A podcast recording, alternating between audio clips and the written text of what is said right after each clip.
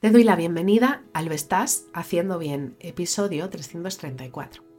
Hola, soy María Moreno, psicóloga perinatal, y este es un espacio donde hablamos sobre todo lo relacionado con la búsqueda del embarazo, el embarazo, el parto, posparto, crianza y duelo perinatal. Tu espacio donde aprender y crecer juntas, pero sobre todo recordarnos que lo estamos haciendo bien.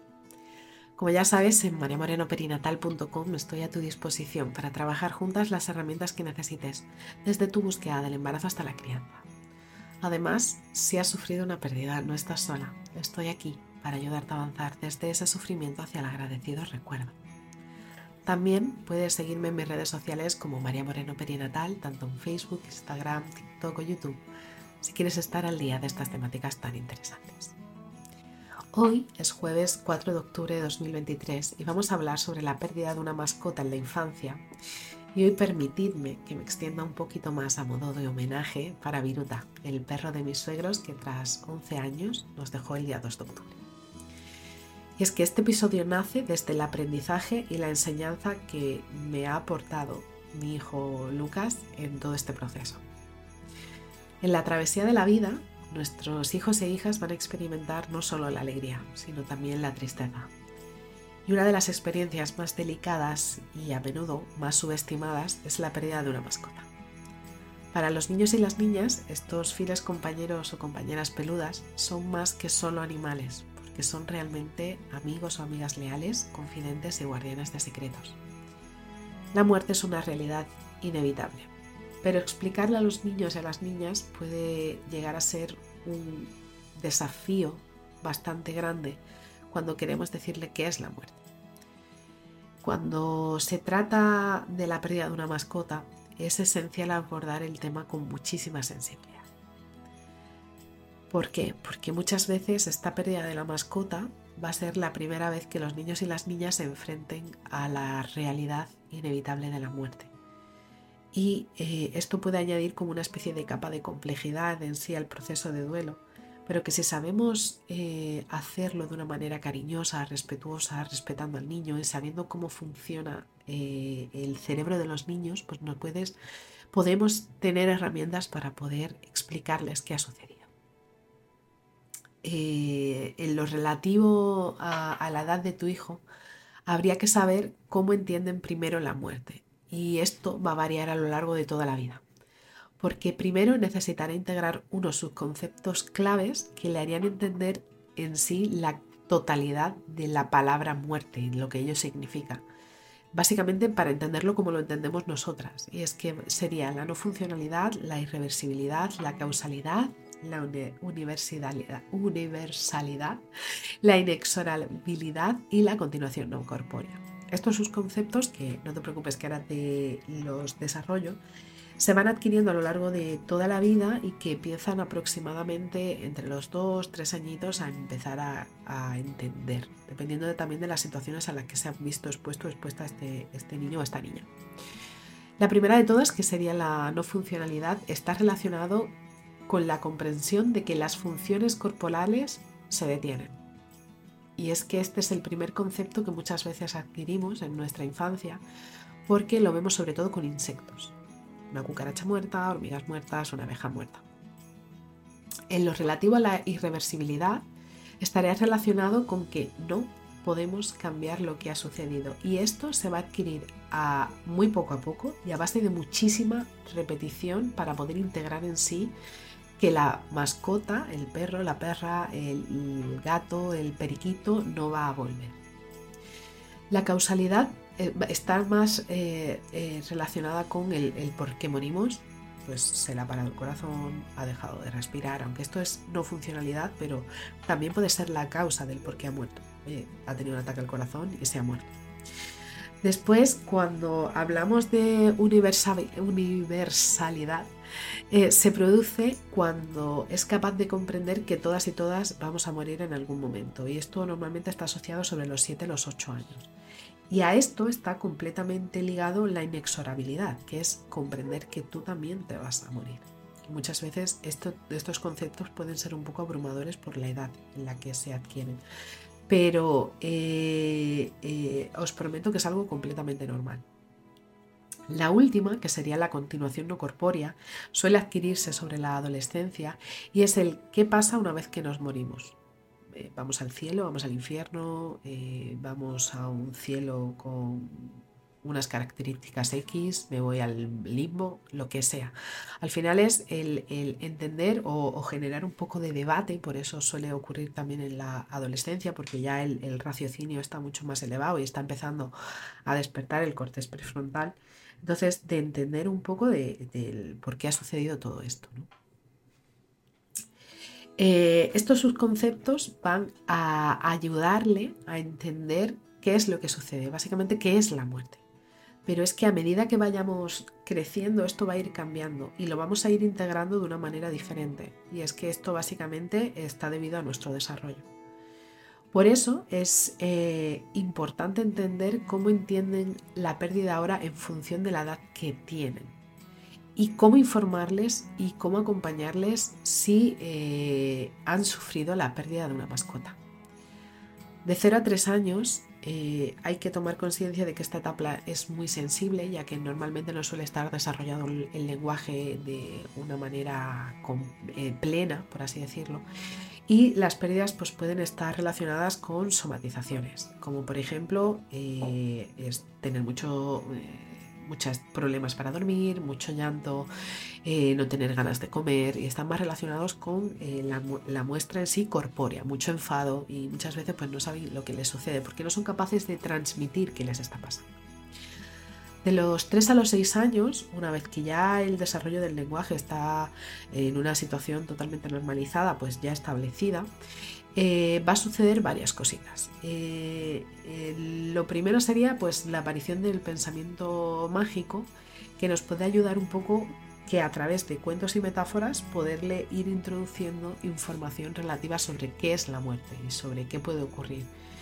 Eh, lo importante a esto, a este pensamiento mágico, es tomar conciencia de que no se terminen convirtiendo en miedos, que simplemente que, toda esa fantasía pues sea algo que pueda estar adaptado a su edad y ayudarles a gestionar y, e intentar darles respuestas eh, adaptadas a sus preguntas.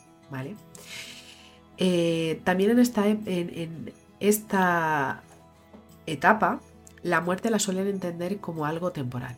Hay muchos dibujitos que eh, puede morir un personaje en un capítulo y en el siguiente estar. O simplemente con la repetición otra vez de la temporada el, personaje aparece. Entonces, eh, eh, no integran la muerte como que sea algo de temporal, por lo que para poder integrar de que esto sea algo permanente, necesitan realizar eh, mucha repetición de lo sucedido y que muchas veces eh, suelen aparecer en momentos que no tienen nada que ver o son los momentos más inapropiados. Momento compra eh, del Mercadona 8 de la tarde y de repente decirle a, la cajera, pues sabes que mi perrito se ha muerto y entonces como, ostras. ¿Para qué hacen esto? Lo primero, para eh, integrar poco a poco a través de repetición que su mascota ha muerto y también para ver cuál es la reacción que tienen los demás ante la muerte, porque eso también eh, eh, llama mucho la atención a los niños y a las niñas, porque habrá personas que para ellas o para ellos será la muerte es un tabú y otras es como algo más natural de la vida. Y por eso estamos súper pendientes a este tipo de cosas. También sería importante poder realizar, eh, para poder acompañarles de una manera más buena en esta edad y haciendo alusión a los subconceptos que hemos visto antes, explicar lo que ha sucedido haciendo alusión a la no funcionalidad. Eh, por ejemplo, el corazón dejó de latir, dejó de respirar. En este sentido, eh, es importante recordar, como diría Alma Serra, que es lo menos malo. Es decir, el cómo transmitir y acompañar teniendo en cuenta las consecuencias eh, emocionales que van a tener lo que hagamos y lo que digamos y a veces pues tendremos que maquillar lo que vamos a decir para no causar un sufrimiento mayor en nuestros hijos e hijas. Aunque eso no quita que más adelante tú puedas aportarles esos detalles. Imagínate que tu perrito o la perrita se ha escapado y la ha atropellado un coche y ha muerto. Pues a lo mejor no tienes que, explicarle desde el principio con tres añitos al perro le ha atropellado un coche. Lo puedes intentar eh, explicar o maquillar de una manera que lo pueda entender pero eh, respetando pues esa consecuencia emocional que va a tener la transmisión de esa información hacia tu hijo o tu hija. En los 7 y 11 años están empezando a adquirir el concepto de irreversibilidad y es cuando empiezan a hacer eh, preguntas comprometidas y empiezan a tener eh, pensamientos muchos más elaborados en función al cuerpo y al paso del tiempo pueden aparecer eh, estas preguntas un poco como morbosas de ¿y el cuerpo se lo han comido ya los gusanos? ¿y cuánto tiempo tardamos en descomponernos? O sea, son preguntas totalmente eh, naturales, pero necesitan entenderlo, ¿vale? Y, muchas veces pues eh, podrán también preguntar, oye, ¿le ha dolido? ¿Qué pasa cuando nos entierran? ¿Y si vuelve a respirar? O sea, es como volver a explicar un poco, volver a, reconducir un poco todo lo que estás diciendo para poder entender que esas preguntas que te está haciendo no lo está haciendo por morbo, sino porque está integrando eh, el concepto de causalidad, del cómo ha muerto. Eh, también empieza a aparecer muchos miedos en esta edad de que le puedan pasar algo a ellos. Si por ejemplo a mi perrito o a mi perrita ya eh, eh, le veis con la suficiente capacidad de poder recibir la información que su perrito o su perrita pues ha sido atropellado y por desgracia muerto, pues a lo mejor pueden empezar a tener miedo de que le atropelle un coche por la calle, ¿no? Entonces hay que poder acompañar eh, todo esto. y a esto encima se le, se le suma eh, que hay factores mágicos como las, los niños más o menos hasta los 3, 6 añitos pues le tienen miedo a la oscuridad, a que no haya música o a no ver luz, ¿vale? Pero a esta edad empieza a aparecerle el miedo al coco, a los monstruos, a las brujas, a los extraterrestres, los fantasmas, ¿no? Y entonces como que también esto puede ser un miedo que, puedan tener. Ostras, si mi perrito se puede presentar como un fantasma, de verdad que son preguntas totalmente normales, pero que también pueden suceder, ¿vale? Y eh, si esto llegara a aparecer, eh, eh, estos miedos, pues muchas veces van a estar relacionados también con alguna regresión, pesadillas, el miedo a estar solos, miedo a que alguien se muera, esto también es algo completamente normal, ¿vale? Y, y, al final de esta etapa, cuando ya se está preadolescente de la vida, pues entra la parte de el qué ocurre después de la muerte. Y eso al final solo lo integran desde la adolescencia. Y es que ya en la adolescencia conocen la muerte casi casi como, como lo conoceríamos nosotros. ¿no? Eh, eh, lo único eh, que tendríamos que tomar constancia de que en esta etapa tiene muchísima más necesidad de conectar con el grupo, con su grupo de amigos, que con la familia. Entonces, pues muchas de las preocupaciones, muchas de las tristezas, muchas de, las alegrías, pues van a ser compartidas en su grupo de amigos o amigas. Eso no significa que, a nosotros o nosotras no nos quieran, sino simplemente que respetar y hay que entenderlo que esto suele suceder en, en la adolescencia, ¿no? Eh, lo que sí me, gustaría recalcar antes de terminar, de que para poder hablar con nuestro hijo con nuestra hija sobre la pérdida de su mascota, es necesario muchísima, muchísima empatía. Porque eh, para esto eh, lo ideal sería ser lo más honesto posible, no dejando abiertas opciones de no se ha marchado, no se ha escapado, no está en un pueblo, ¿vale? pero también tenemos que ser consecuentes con que tenemos que utilizar un lenguaje y un tono que esté adaptadas a la edad que tienen nuestros hijos y nuestras hijas. ¿Por qué cuento esto ahora? Porque para mí es súper importante que conocieras un poco cuáles son los subconceptos que eh, están para poder entender la muerte y sobre qué edad más o menos podemos adquirirlo para poder adaptar lo que le vayas a decir a tu peque, para que pueda entenderlo sin poder causar mucho sufrimiento. Eh, también los niños y las niñas pueden experimentar emociones muy muy intensas y a veces eh, muy desconcertantes cuando eh, se enfrentan a la pérdida. Y es que es imposible que eh, pueda mostrar alegría, tristeza, confusión, es como si no le hubieras contado nada. Y es que esa manera de expresarse a nivel conductual es totalmente legítima, ¿vale? Porque necesitan primero transitarlo ellos es cierto que nosotros, dependiendo de la edad, podemos ser el cerebro auxiliar para ayudarle a comprender qué es lo que le está pasando, Pero lo más importante de todo esto al final es validar las emociones que tu hijo o tu hija pueda sentir porque es lo que de verdad le va a hacer procesar toda esta pérdida de una manera mucho más saludable. Y si es posible, eh, intenta realizar algún ritual de despedida. No necesita que haya cuerpo, o sea, no necesitas que haya un cuerpo, no necesita que haya unas cenizas. Si las hay, perfecto.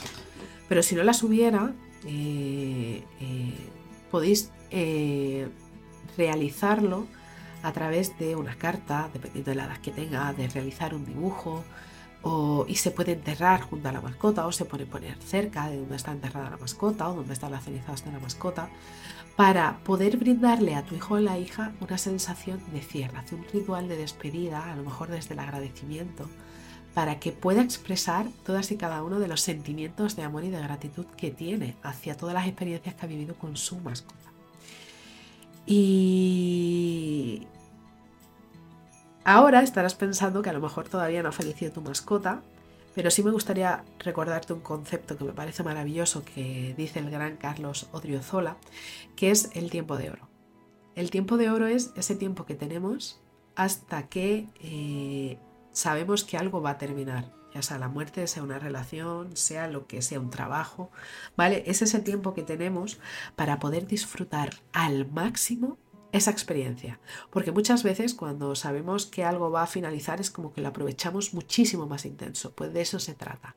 Si tu peludillo todavía tiene unos meses o tiene unos años y está todavía muy lejos esa partida, te invito a que, a que te acerques a él y, juegues, abraces y te diviertas y se manches se tenga que mandar, pero que pueda disfrutar todo, todo en la vida con vosotros eh, y vosotras y, que podáis ser felices desde ahí. Eh, antes de terminar, sí me gustaría decir un poco al final el aprendizaje que tuve con mi hijo Lucas, que básicamente eh, nosotros hemos trabajado mucho diferentes cuentos en la infancia y un puñado de botones que está relacionado con la diversidad familiar. Habla sobre un hilo de corazón que nos une a las familias y el libro de Miriam Tirado del hilo invisible habla sobre ese hilo que tenemos con las personas que queremos, que es un hilo invisible que sale desde, la, desde el ombligo hacia el ombligo de la otra persona. Pues cuando le vamos a comunicar que, que Viruta fallece, eh, mi marido y yo pensando que iba a ser todo como muy catastrofista, de repente se dice, no os preocupéis, ahora vive en mi corazón ahora vive nuestros corazones, mamá, papá. Y cada vez que lo echemos de menos, pues podemos tocarnos el ombligo que, ahí está el hilo invisible. A mí se me cayeron dos lagrimones pensando eh, qué ha pasado con mi bebé de cuatro años, porque para mí va a seguir siendo siempre bebé, y qué ha pasado con mi hijo, que de repente se me ha vuelto un señor mayor. Y después de decir, ostras, es que al final eh, la repetición de eh, lo bonito de la familia y del recuerdo a través de cuentos, pues de verdad os prometo que da muchísima, muchísima eh, ayuda. Eh, y así como última recomendación, si tenéis que dar la información de que la mascota de vuestra familia ha fallecido, intentar decirlo en un espacio que tenga seguridad, pero que no sea su habitación, para que no pueda aparecer ningún tipo de miedo asociado al recuerdo de la pérdida y que pueda pensar en fantasmas o similar en el salón, en la cocina, donde soláis pasar la mayor parte del tiempo. Y bueno, recordarte que como psicóloga perinatal mi, objetivo es poder ofrecerte apoyo como familia y, poder eh, acompañarte para poder ser una guía a través de las experiencias difíciles que puedan vivir tus hijos y tus hijas. Así que si estás en ese momento en el que por desgracia habéis perdido a vuestra mascota. Os abrazo fuerte, no estáis solos. Y bueno, hasta aquí el episodio 334 de Lo estás haciendo bien. Recuerda que puedes ponerte en contacto conmigo en mariamorenoperinatal.com. Gracias por estar ahí, por estar al otro lado. Nos escuchamos mañana viernes con temáticas relacionadas con el duelo perinatal. Y recuerda, lo estás haciendo bien.